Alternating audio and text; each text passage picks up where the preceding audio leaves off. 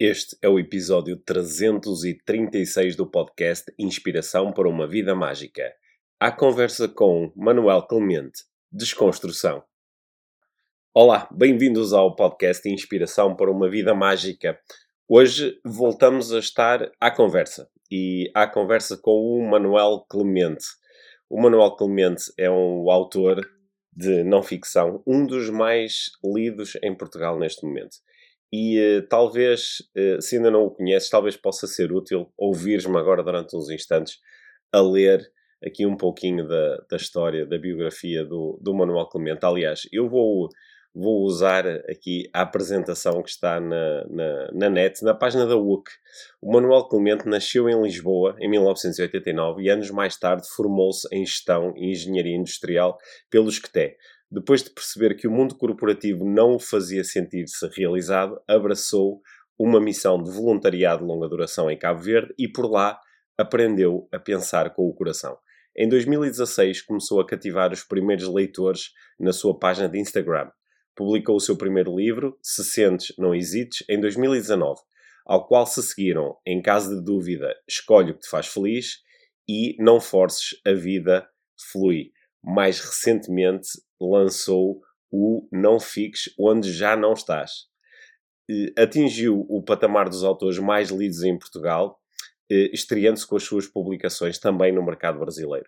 Adora brincar com as palavras para desconstruir a realidade e questionar o estabelecido.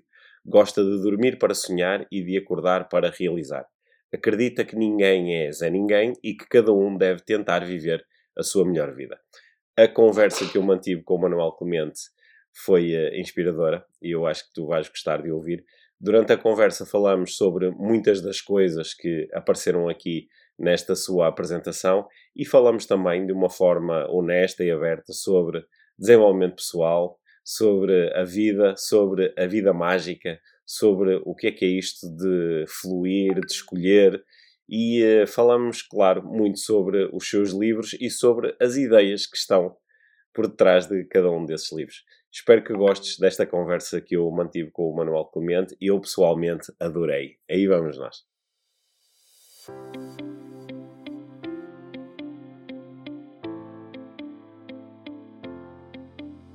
Manel, bem-vindo ao podcast Inspiração para uma Vida Mágica. É bom ter-te aqui. Muito obrigado, é um gosto. É mesmo um gosto de estar aqui. Estou cheio de curiosidade em relação aqui à conversa que nós uh, vamos manter Primeira pergunta: hoje em dia, como é que tu te apresentas? Apresentas-te como autor? Olha, isso sempre foi um bocado uma dificuldade para mim, não é? Os, os rótulos, os títulos. Que é, temos, isto aconteceu muito no início, quando comecei a escrever. De, os livros são de quê? É ficção, é não ficção, é autoajuda, é desenvolvimento pessoal. Eu assim, olha, não, não sei, é o que é, não me obriguem a pôr um rótulo nas coisas. Então, sim, há quem trate por autor, por escritor. Normalmente associamos sempre um escritor, não é um registro mais de romances, mas sim, pode ser autor, sim, enquanto criador de, de livros, pode ser, sim. Então vou-te fazer a, pergunta desconfortável que tu próprio lançaste. Os teus livros são de quê? São de desenvolvimento pessoal? São de autoajuda? São de não ficção? Como é que tu lhes chamas? Se tivesses feito esta pergunta, sei lá, há 3 ou 4 anos, se calhar hum. era, era mais desafiante. Hoje em dia já, já aprendi um bocado a esquivar-me Uh, talvez considere livros de desenvolvimento pessoal, que é assim, uhum. no sentido mais lato, mas, ou seja, acabam por ser mais partilhas, portanto, eu não. Aquilo que eu partilho são histórias que eu, que eu vivi ou, ou, ou que assisti de perto, em que relato-as e tento de alguma forma partilhar alguma reflexão para estimular quem está do outro lado. Portanto, nunca é numa perspectiva de dar receitas ou partilhar atalhos ou fórmulas mágicas ou o que for. Portanto, ou seja, acaba por ser não ficção, não é? Porque são histórias reais, mas também não é aquela autoajuda clássica ou que pelo menos as pessoas estão mais familiarizadas. Portanto, desenvolvimento pessoal, acho que é assim um termo que se pode utilizar. Sim. Aquilo que me uh, atrai na forma como tu escreves, também nas redes sociais, onde partilhas uhum. tanto excertos dos teus livros como outros pensamentos, é precisamente essa é precisamente o estás a fazer convites à reflexão uhum. e não propriamente a dizer às pessoas como é que elas deviam pensar ou sentir ou como é que deviam viver. É? E claro que para quem costuma ouvir aqui o podcast Inspiração para uma Vida Mágica, percebe que isso é muito também aqui o registro que eu e a Mia uh, procuramos uh, viver, portanto faz as coisas que tu escreves para mim fazem, fazem muito sentido. Acredito que muitas das pessoas que no, nos estão a ouvir uh, ou te seguem nas redes sociais ou leram livros teus, afinal de contas, o, o, tu foste o ano passado, o teu último livro em 2022 foi, se eu, se eu bem me recordo, foi o segundo livro de não ficção mais vendido em Portugal, foi isso? Foi sim, senhora, sim. Ok. Portanto, muita, muita gente já te leu. Ainda assim, para quem nunca te leu e gostava -te de descobrir como, uh, como autor, uh, por uhum. exemplo, se, se, se, se, tivesses que falar um bocadinho sobre este último livro, o que é que, como, é, como é que tu o tens apresentado? Ok, como é que eu o tenho apresentado? Ele já, ele já saiu ano passado, em uhum. Uh, portanto, basicamente, eu tenho quatro livros publicados, uh, todos eles são independentes entre si, apesar de terem estruturas semelhantes. É têm, títulos têm títulos espetaculares os teus livros. Eu, sou, eu, gosto muito deles, mas também sou suspeita, porque já fui eu que os escolhi. Mas tem, é uma coisa que eu gosto muito é de trabalhar o título, não é? De, uhum também tem muito a ver com aquilo que vou fazendo nas redes sociais. Fascina-me mesmo este trabalho quase de Orives de dizer o máximo possível no mínimo de palavras. De, de, e a nossa língua é tão rica, não é? De poder escolher esta palavra aqui pode fazer a diferença. E eu gosto muito disso e, e obrigado por, por reconheceres. Olha, para Mas, quem não conhece o título dos livros, deixa-me só dizer-los. Se sentes, não hesites. Foi o primeiro, não foi? O primeiro, sim. Depois, o Em caso de dúvida, escolhe o que te faz feliz Uhum. O terceiro, não forces, a vida flui. E agora o mais recente, que é nunca fiques onde já não estás. É? é isso mesmo, certíssimo. Os quatro, desde 2019. Uhum. E este último, uh, era o que eu te estava a dizer, eles têm todos mais ou menos a mesma estrutura de capítulos curtos, 4, 5 páginas, uh, sobre diversos temas, sempre histórias reais. No caso deste último livro, o fio condutor é muito o tema da, da culpa, porque foi algo que eu me fui apercebendo. Já no terceiro tinha feito isso, mas com o tema dos medos, uh, porque lá está, fui-me apercebendo que era algo, é algo que todos vivemos, mas que nem todos falamos sobre isso. Uh, então, relacionar histórias com esse assunto, tudo aquilo que nos faz sentir culpados, sabe, culpados por não, não estarmos na vida como achamos que deveríamos estar, ou por não sermos bons filhos, ou bons maridos, ou bons colegas, ou por o que seja. Portanto, há um, um sentimento de culpa coletivo, principalmente aqui assistimos muito em, em, Portugal, as pessoas carregam, ou seja, já basta só por si o peso da vida, não é? Que tudo, tudo que ela acarreta, e nós ainda temos esta capacidade de trazer mais peso e mais culpa para cima. Então, o objetivo deste livro foi isso mesmo, e pegando no título Nunca Fiques Onde Já Não Estás, tem muito a ver também com aquilo que eu fui aprendendo ao longo da, da minha vida, de, da quantidade de vezes que nós estamos desfasados, não é? que estamos num sítio fisicamente, mas uhum. emocionalmente estamos noutro. Ou estamos em 2023, mas ainda estamos a remoer em algo que aconteceu em 2010. Ou 23 e estamos a pensar no que é que pode acontecer daqui a 5 anos. É muito raro as pessoas estarem efetivamente no sítio onde estão, a sentirem o que estão a sentir, presentes. E foi algo que eu me fui percebendo na minha vida que é impossível realmente cultivarmos o nosso bem-estar se passarmos uma vida desfasados.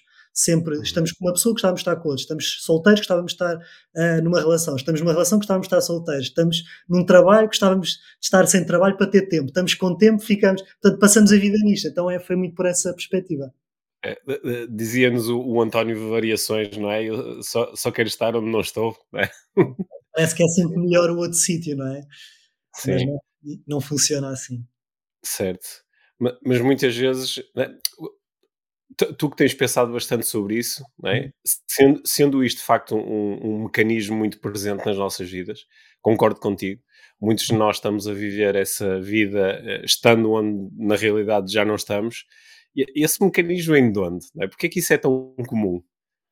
Isso, isso é uma bem, proteção, é uma defesa, é uma... Acaba por ser um instinto de sobrevivência, não é? Nas raízes Sim. mais primárias dos medos, de, por exemplo, estar preocupado com algo que aconteceu é, é, é, aquela ilusão de se eu me preocupar muito com isso hoje, vou evitar que aquilo se repita. Quando, uhum. mas isso é completamente ingênuo, é? porque normalmente até acontece o contrário, é quanto mais nos preocupamos, e vemos muito isso nas relações, não é? quanto mais nos preocupamos em que o nosso parceiro ou parceira nos traia, mais acabamos por criar condições muitas vezes para que isso aconteça.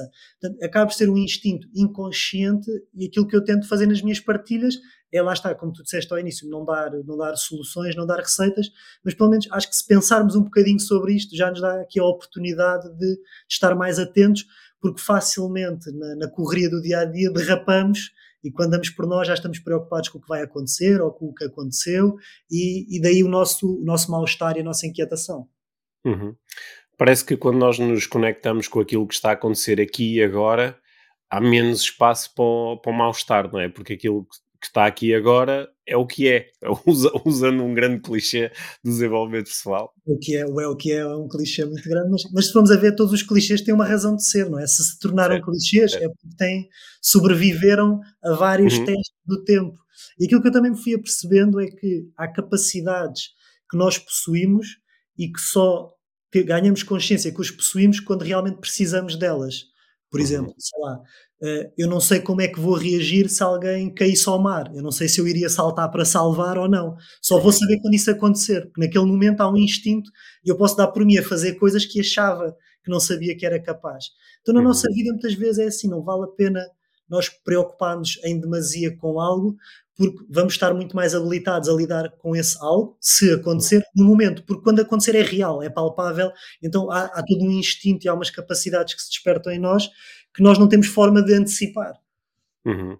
Isto, isto que estás a dizer uh, é mesmo muito interessante, porque no, no meu trabalho como coach, uh, eu uh, muitas vezes acabo a trabalhar com pessoas que estão a, a lidar com acontecimentos futuros, estão a lidar agora com coisas que ainda não aconteceram e ou, ou, querem garantir que certas coisas acontecem de determinada forma, né? e daí pedirem a ajuda de um coach, querem se preparar, aprender, desenvolver competências, ou então querem garantir que certa coisa não acontece, se calhar porque já aconteceu no passado e foi muito dolorosa. Mas é, é, é mesmo interessante isto que estás a dizer, que é por muito que a pessoa se prepare, só há uma forma de saber como é que eu lido com estas ocorrências, que é, que é vivê-las. E, e, e nós às vezes há, há, pessoas que têm visões muito negativas sobre o seu eu futuro, que é eu já sei que não vou conseguir, eu já sei, e depois até se surpreendem positivamente. Mas também há pessoas que acham que não, eu uh, daria a minha vida pelo outro, eu faria isto, eu faria aquilo, eu seria super corajoso até acontecer, não é? Isso faz-me sempre lembrar aquelas pessoas que estão a, a treinar artes marciais ou Krav Maga para se tiverem assim uma situação de um assalto, poderem imobilizar o assaltante, se tiver uma faca ou uma pistola. Podemos saber a técnica toda, a teoria toda. No momento, podemos congelar e não reagir e não conseguirmos evitar aquele assalto. Portanto, eu tenho adotado para mim esse estilo, esse estilo de vida, digamos assim, de, uh, até dou o exemplo de muitos casos nas apresentações que faço, é muito raro eu preparar o que quer que seja, porque apercebi-me que quanto mais me preparava, menos orgânico e menos fluido era. Então é quase entregar-me uhum. à situação, entregar-me às pessoas, obviamente tendo uma noção mais genérica daquilo que quer dizer, mas consoante os estímulos que vou recebendo, um bocado aqui como a nossa conversa, que não foi preparada, não combinámos nada, foi só, olha, vamos falar e vamos ver onde é que isto nos leva. E eu gosto muito dessa, dessa espontaneidade, dessa parte mais orgânica, que pode, aos olhos de muita gente, parecer algo irresponsável, não é? De, hum. Temos muito esta ideia, quanto mais me preparar, melhor corre. Mas nem sempre é assim, às vezes o excesso de preparação pode tornar algo muito pouco orgânico, muito pouco fluido, e estamos tão preocupados com o guião e em seguir aquela linha que não conseguimos agir naturalmente. É. Na, na, semana passada, numa conversa com alunos de, de, uma das minhas turmas de coaching, portanto, pessoas que estão a estudar para poderem uh, fazer coaching, uh, eu estava uh, precisamente a dizer-lhes que a nossa vontade de controlar o futuro, por exemplo, de controlar e garantir que uma sessão de coaching corre muito bem, leva-nos a querer ter um guião. Eu quero ter um guião. Primeiro pergunto isto, depois pergunto isto, depois faço este exercício. Só que isto é altamente contraproducente, que é ter o guião é a melhor garantia que eu tenho de que as coisas não vão correr bem. Porque só por mera coincidência é que a realidade se ia adaptar àquele guião. E quando nós temos assim, quando vamos de de, de mente aberta e preparados para uh, lidar com as coisas tal como elas surgirem, aumentamos a probabilidade das coisas correrem bem. Sendo que, na minha experiência, as coisas vão correr bem se nós estivermos muito conscientes de qual é a nossa intenção. É? Isso faz sentido para ti também? Sim, era, era o que eu te dizia, ou seja, tens uma, exemplo, no caso das minhas apresentações, há sempre uma mensagem mais macro que eu pretendo passar. Agora tenho uhum. variado, variedíssimas formas de lá chegar, não é? Se vou pela esquerda, pela direita, se dou mais voltas ou menos voltas, mas eu gosto desse lado mais de mais imprevisível, mais de, de improviso, porque, e não, e não sei se tu sentes isso, é quase como se, se, o teu, se o teu, a tua consciência, o teu ser, a cada instante soubesse exatamente aquilo que tem que para dizer, sem que tu tenhas que planear ou organizar ou pensar. É, no meu caso funciona, funciona muito assim, de, as palavras vão se encaixando, vai tudo interligando, e, ou seja, confiar um bocado nessa parte mais, mais intuitiva, nessa parte mais de sensibilidade, acaba por resultar melhor do, do que o tal guião, não é? Porque se tiveres um guião, há sempre uma parte da tua concentração que está preocupada em seguir aquele guião, e essa preocupação faz com que não estejas efetivamente presente naquilo que estás a fazer. É, é assim que tu escreves também? Sim, olha, eu escrevo muito também por, eh, por, por, instinto, digamos assim, ou seja, tenho, tenho, tenho, ideias, tenho temas, tenho tópicos que quero desenvolver, uh, mas muitas vezes quando me sento não sei muito bem para onde é que aquilo vai e tu, e tu também já publicaste livros, sabes perfeitamente, não é? Que às vezes o que custa é começar, não é? Mais um grande clichê, mas é, é verdade, e tu sabes isso perfeitamente é. Mas assim que sai a primeira frase, a segunda já liga com a primeira, a terceira, depois faz uma paragem, depois começa tudo a, como se tivesses aberto a, a torneira e, nu, e, nunca imaginarias que ia seguir bem aquele caminho, ou seja, o caminho vai se desvendando à medida que o vais que o vais desenvolvendo, por assim dizer, como se fosse um filme, não é? Como se a ação hum. se fosse desenrolando. Então a escrita, sim, no meu caso, tem sido muito assim. Sendo que as palavras que tu, uh, que tu utilizas, elas vêm de algum sítio, não é? Elas vêm do, da, das tuas vivências, das tuas aprendizagens. O que, o que, qual foi assim o... o eu, sei que na, na, tua vida houve um momento muito importante e que me parece, pelo menos, de coisas que já te ia escrever, que, uhum. que, foi importante para ti, que foi um, um, tempo que tu passaste a fazer voluntariado em Cabo Verde, não foi? Sim, é. sem dúvida. Esse, digamos, foi esse momento marcante, foi? Fala-me um bocadinho sobre isso, porque tenho muita curiosidade sobre uh, como é que uma experiência dessas uh, foi tão marcante para ti. Olha, eu posso só aqui de forma sucinta, também para não nos tirar muito tempo, não é? Cresci aqui nos, nos, subúrbios de Lisboa, onde ainda vivo, e fiz um percurso de vida perfeitamente normal, uh, nunca, nunca me faltou nada, também nunca, não tenho origens abastadas, portanto, família média, típica de Portugal dos anos 90. Uhum. Uh, percurso normal, escola, como qualquer bom, ou a maior parte dos jovens de 18 anos, não sabia bem o que é que queria fazer, então faço parte daquela geração do tirar um curso com saída, o importante é ter saída, não importa muito se gostamos ou não, o que importa é ter saída, e lá fui eu estudar Gestão e Engenharia Industrial, aqui no ISCTE uhum. de Lisboa. Muito numa perspectiva do quero é despachar isto para ir trabalhar, por assim dizer. Uhum. Acabei o curso, comecei a trabalhar, entrei naquela área das multinacionais, uma multinacional, ao fim de um tempo saturado, mudei, depois outra saturada, completamente frustrado, complet, zero identificado com aquela realidade, até que cheguei a um ponto de isto não pode ser por aqui. Também não sei por onde é que é, mas por aqui não é. Não hum. pode ser, tem que haver algo mais. Eu sempre tive essa sensação de eu prefiro experimentar e tentar ver o que é que está do outro lado do que viver uma vida inteira nu. E se? Como hum. teria sido se? Isso a mim pessoalmente causa muito mais ansiedade o imaginar o que poderia ter sido. Então eu prefiro sempre ir experimentar e depois logo se vê que pelo menos alguma coisa vou, vou aprender. E foi aí que entrou o voluntariado, já completamente exausto, e serviu quase como escape de ok, tenho aqui uma ótima desculpa para me despedir e para não ter que me despedir e ir só para casa porque sim, surgiu-me esta oportunidade de fazer voluntariado em Cabo Verde, no Tarrafal, não sei se já estiveste em Cabo Verde ou não, já, já, estive, já estive em Cabo Verde e já estive no Tarrafal, sim. Tarrafal, então pronto, então sabes, aquela, aquela baía maravilhosa. Sim.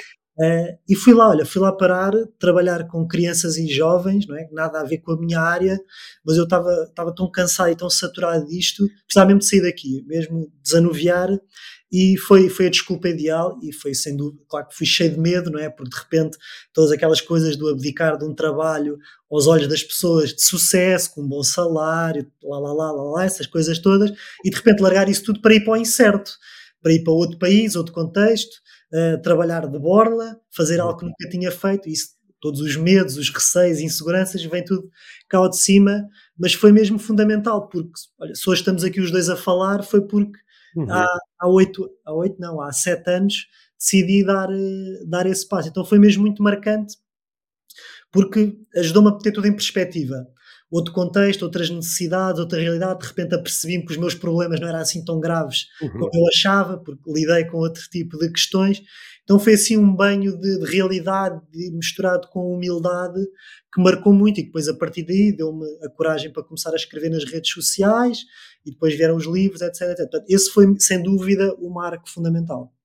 Então foi esse teu tempo de voluntariado foi na realidade um grande curso de desenvolvimento pessoal. Ah, sem dúvida, sem dúvida. Sim, eh, mas muito inconsciente. Foi Uhum. muito, ou seja, lembro na altura, depois as pessoas aplaudiam muito, há muito aquela ideia do voluntário que vai para fora, que é uma atitude muito nobre, é algo muito bonito, e é, sem dúvida. Mas eu, eu- pensava mais para mim, "Epá, eu, não, eu não me vejo assim, eu vejo muito mais como alguém que está frustrado, que está cansado e encontrou aqui um plano de fuga para se Uhum. tirar de Portugal e, e pronto, e para se sentir mais realizado, não é? Porque muitas vezes no meu caso, enquanto trabalhava em multinacionais, eh, e sei que tu também tiveste um percurso por Sim, multinacionais, sim.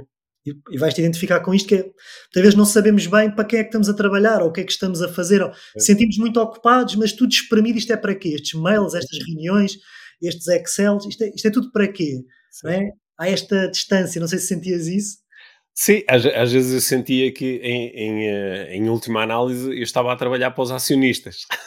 Já, já para não falar disso, sim. Pronto, que, que eram pessoas que eu, que eu de facto não sabia muito bem quem eram e, e às vezes nem conseguia perceber se, se às vezes aquilo que era feito com muito esforço no dia a dia se eh, resultava numa emoção fantástica para alguém que está do outro lado e diz: Ei, pá, o meu lucro cresceu 20%, ou se era, se era uma coisa irrelevante, ou até só 20%. Não che- Nunca chega, não é? Nunca é assim. Mas eu sentia, sentia muito isso e sentia necessidade de ter, ver um impacto mais, mais real, daquela sensação de, ok, estou a fazer isto para isto, há um sentido, há um propósito, há, há algo maior.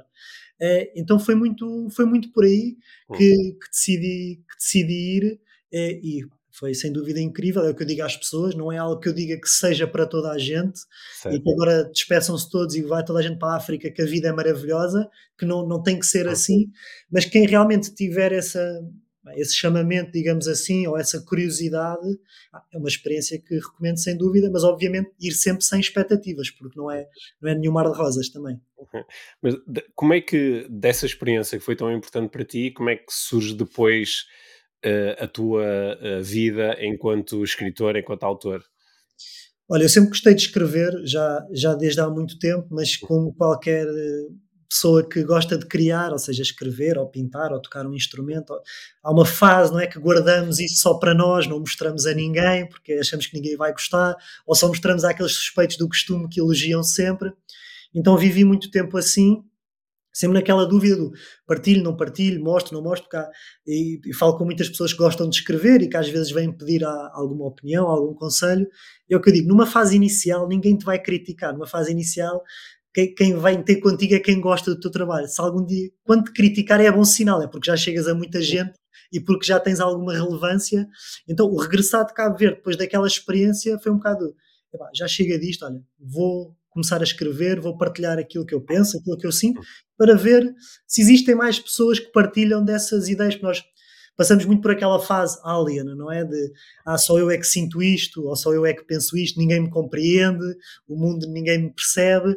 Mas assim que começamos a falar destes assuntos, a partilhá-los, isso faz com que outras pessoas se juntem a nós e pelo menos dá uma sensação de maior aconchego de olha, não estou sozinho, há mais pessoas a passar por isto.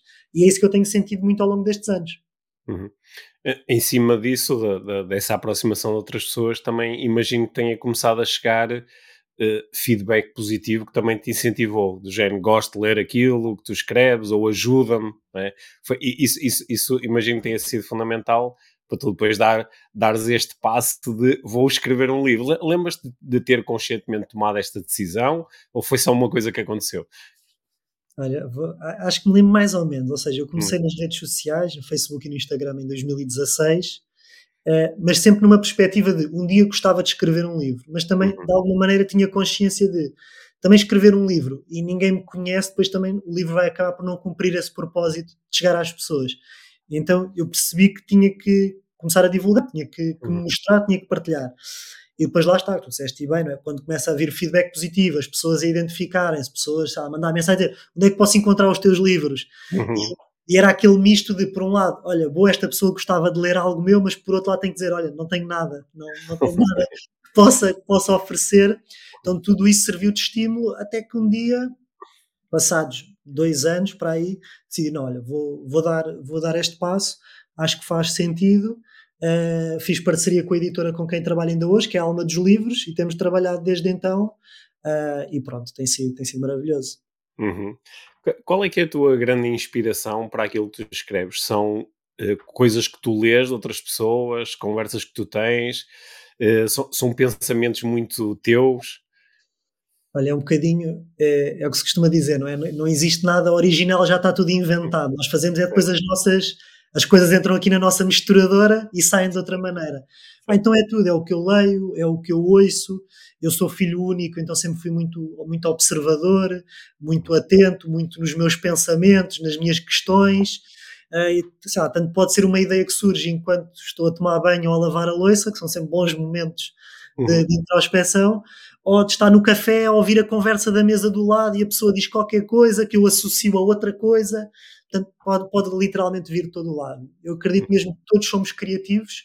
Uh, temos é que estar despertos e atentos para isso, temos que estar sintonizados nessa, nessa frequência. Uhum.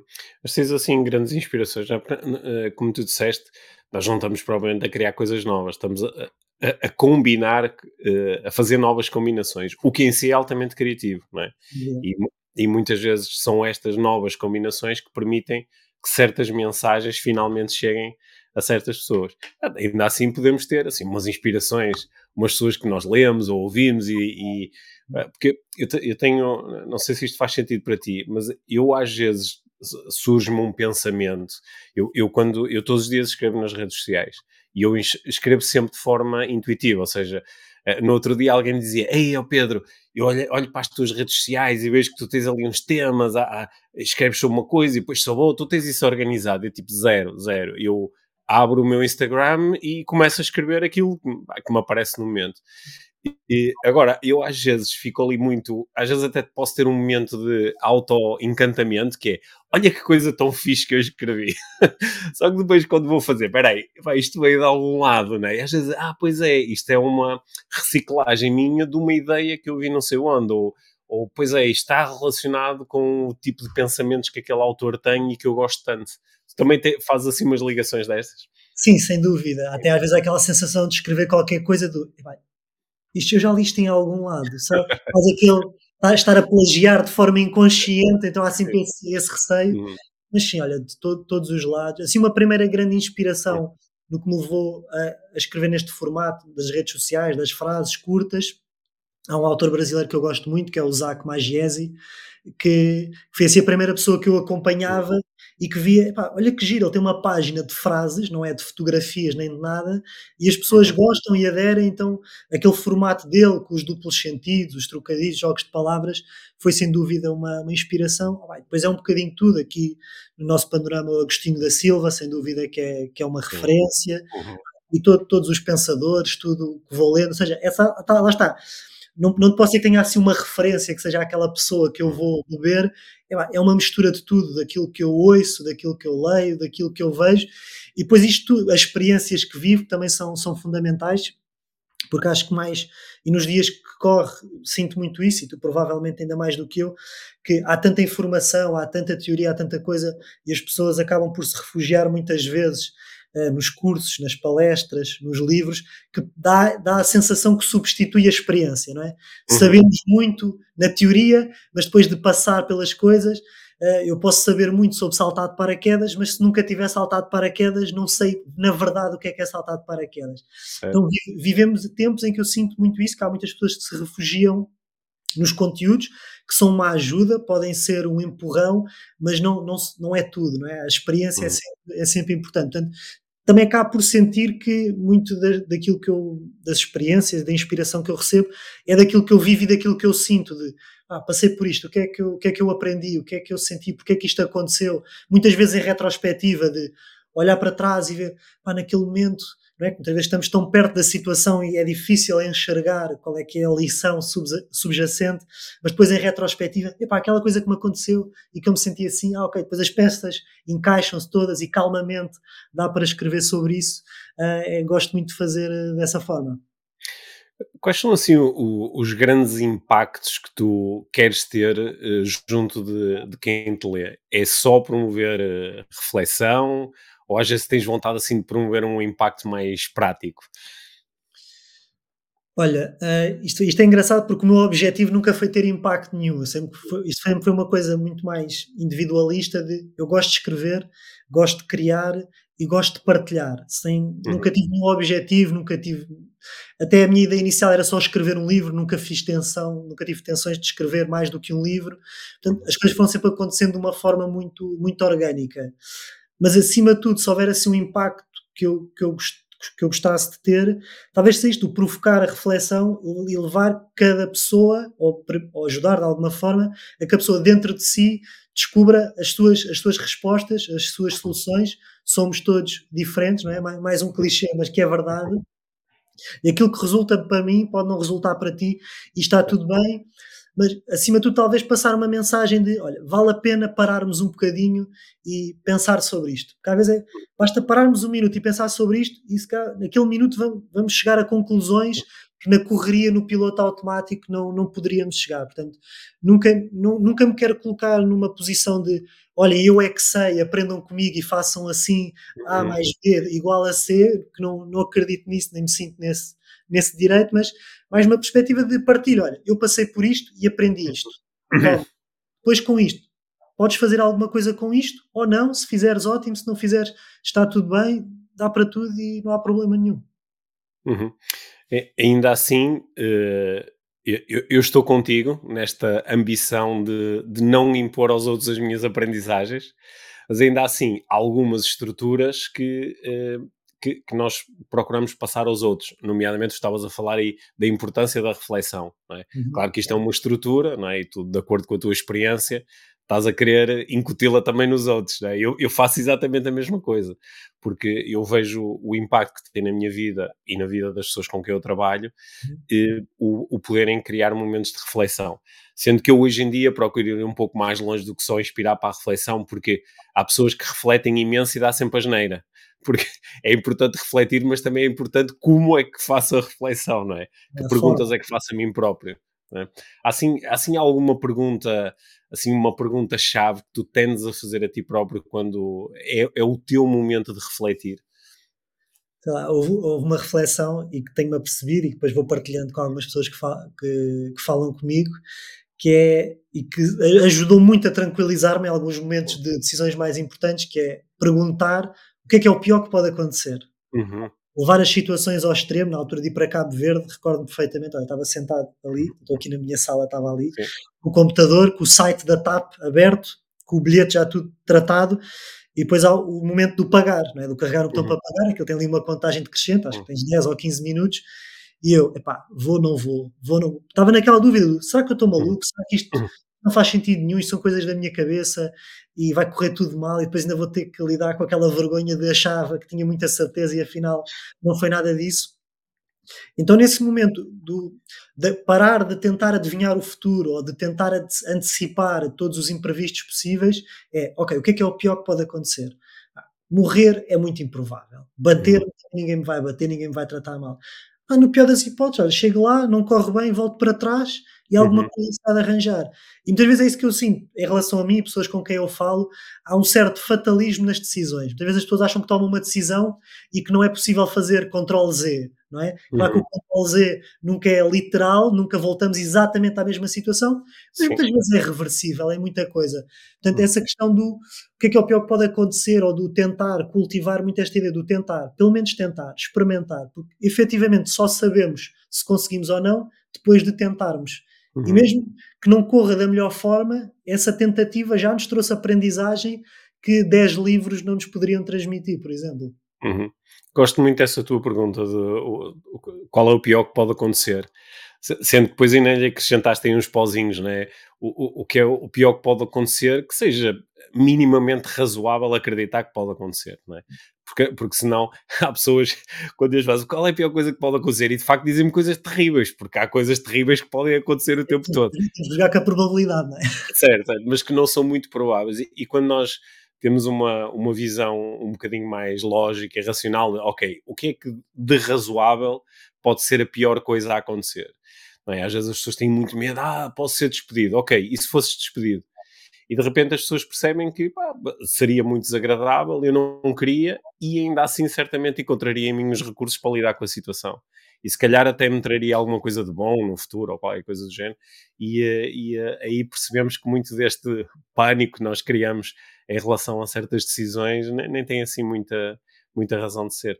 De, Deixa-me. Muitas vezes acabamos por ser fatalistas, um bocado para nos convencermos que não estamos a tomar aquela decisão porque realmente é muito arriscada. Uhum. Né? Então, se dermos uma proporção àquilo gigantesco, é quase como dizer, eu até tomava esta decisão, mas isto tem aqui uma dimensão, uhum. é por isso que eu não consigo.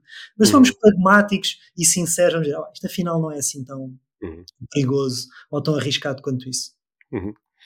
Será que é por isso que, que muitas pessoas têm, Uh, a par da, da, da, sua narrativa de vida, da, da, vida que realmente estão a viver, elas têm assim uma vida de ilusão ou de fantasia que é composta por todas as coisas que elas teriam feito se tivessem coragem, ou teriam feito se não fosse tão arriscado, não é?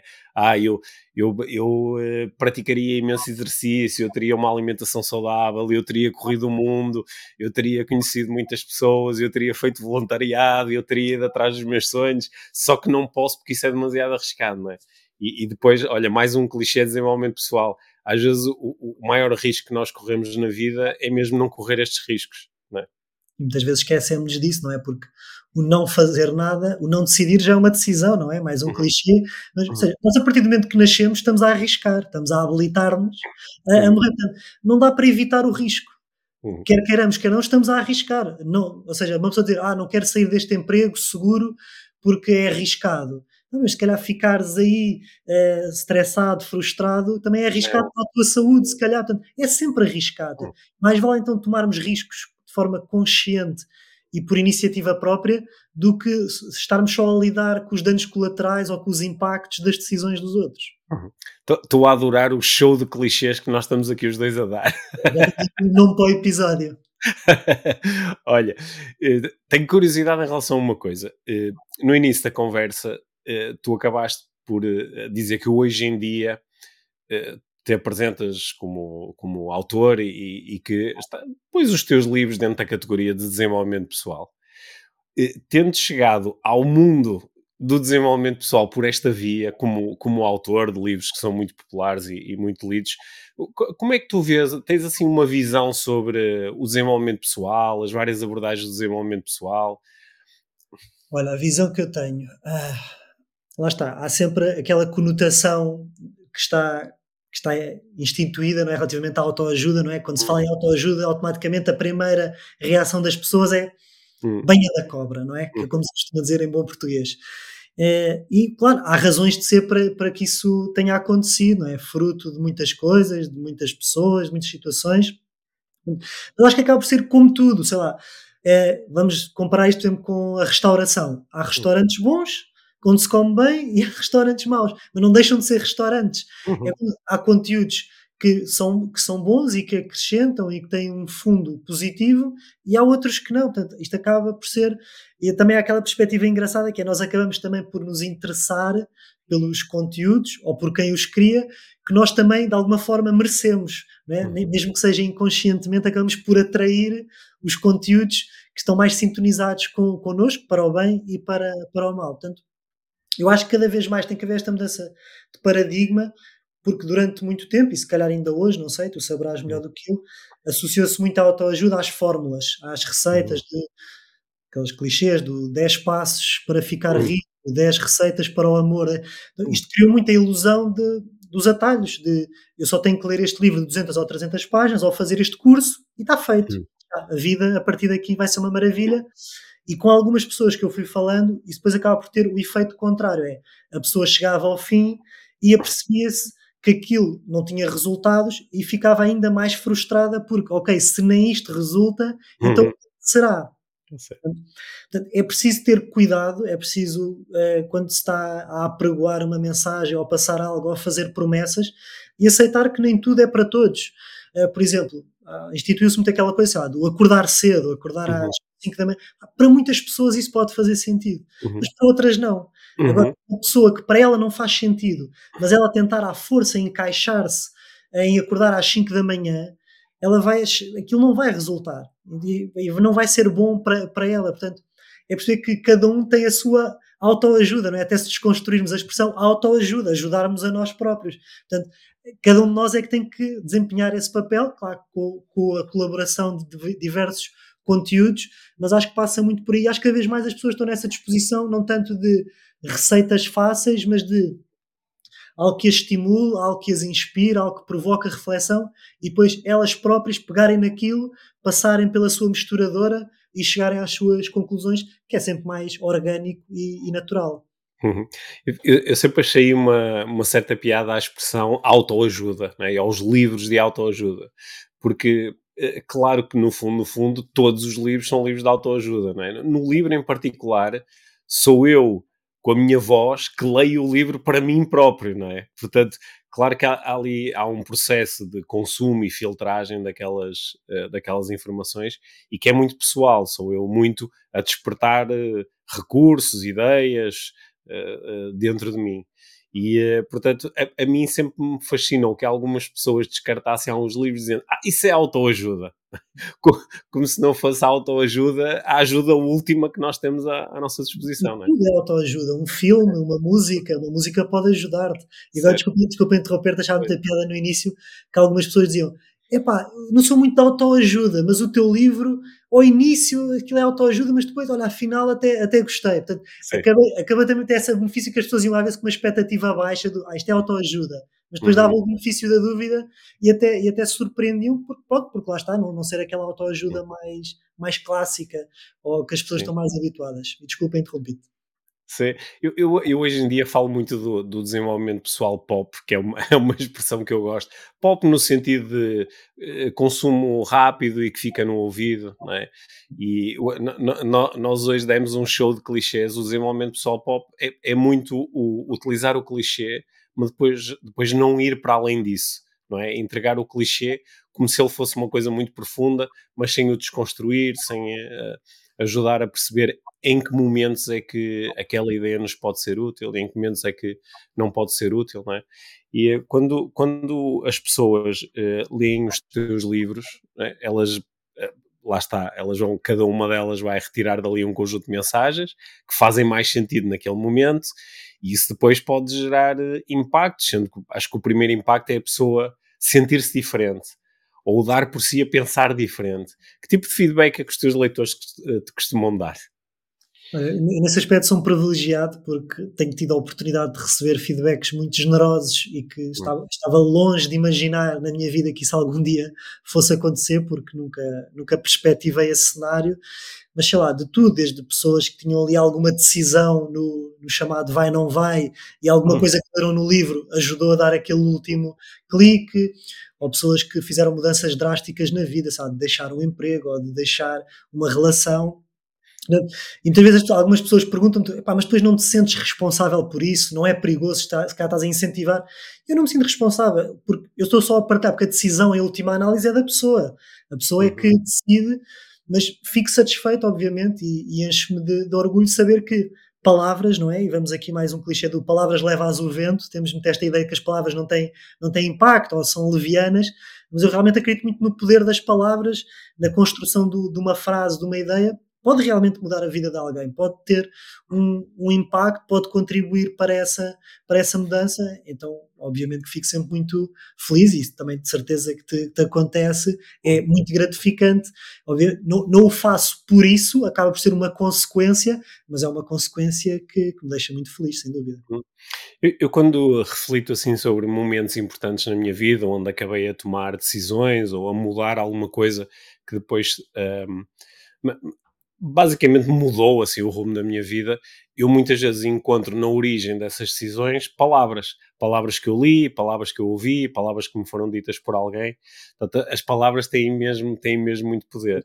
Uh, e, e, uma das coisas que, se não cada vez mais importante para mim ao longo do tempo, é, é o, o, saber escolher uh, as palavras que eu, uh, que eu trago para a minha vida porque nós às vezes só sabemos depois delas chegarem, mas podemos começar a filtrar e dizer esta pessoa, ou esta fonte, ou este autor, ou este amigo tem tendência a trazer melhores palavras para a minha vida. Deixa-me deixa ficar com elas, não é?